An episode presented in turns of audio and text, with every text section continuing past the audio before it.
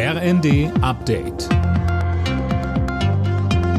Stündlich neu. Auf den Punkt informiert. Ich bin Gisa Weber. Guten Morgen. Ein tolles Turnier gespielt, den großen Triumph aber knapp verpasst. Die deutschen Fußballerinnen haben bei der EM im Finale mit 1 zu 2 nach Verlängerung gegen die Engländerinnen verloren. Fabian Hoffmann, dementsprechend gab es im Londoner Wembley Stadion zwei Gefühlswelten. Große Enttäuschung und viele Tränen beim deutschen Team und den Fans, die überall in Deutschland bei Public Viewings oder im heimischen Wohnzimmer mitgefiebert haben. Auf der anderen Seite strahlende Gesichter für die meisten der über 87.000 Fans im legendären Londoner Wembley Stadion kannte der Jubel nach Abpfiff keine Grenzen. Von Prinz William gab's den Pokal und vom Stadion-DJ kam natürlich der Song Three Lions Football's Coming Home. Ja, lange danach gesehnt und jetzt endlich kommt nach der Männer-WM 1966 wirklich wieder ein großer Turniertitel nach England.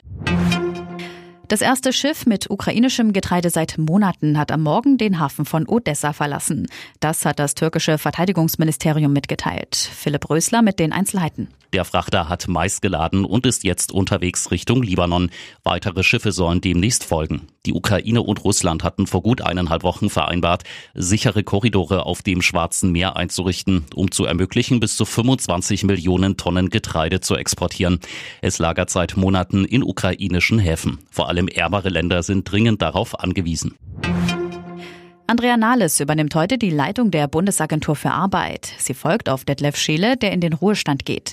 Für die ehemalige Arbeitsministerin ein bekanntes Tätigkeitsfeld. Ich habe ja schon seit Jahrzehnten Arbeitsmarkt- und Sozialpolitik gemacht und bin jetzt hier in einer Behörde, die da unheimlich viel Kompetenz hat, viele engagierte Mitarbeiter. Das geht gut zusammen, habe ich das Gefühl.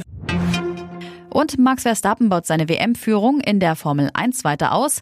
Der Red Bull-Pilot siegte beim Großen Preis von Ungarn vor den beiden Mercedes-Fahrern Lewis Hamilton und George Russell. Sebastian Vettel und Mick Schumacher landeten in Budapest auf den Plätzen 10 und 14. Alle Nachrichten auf rnd.de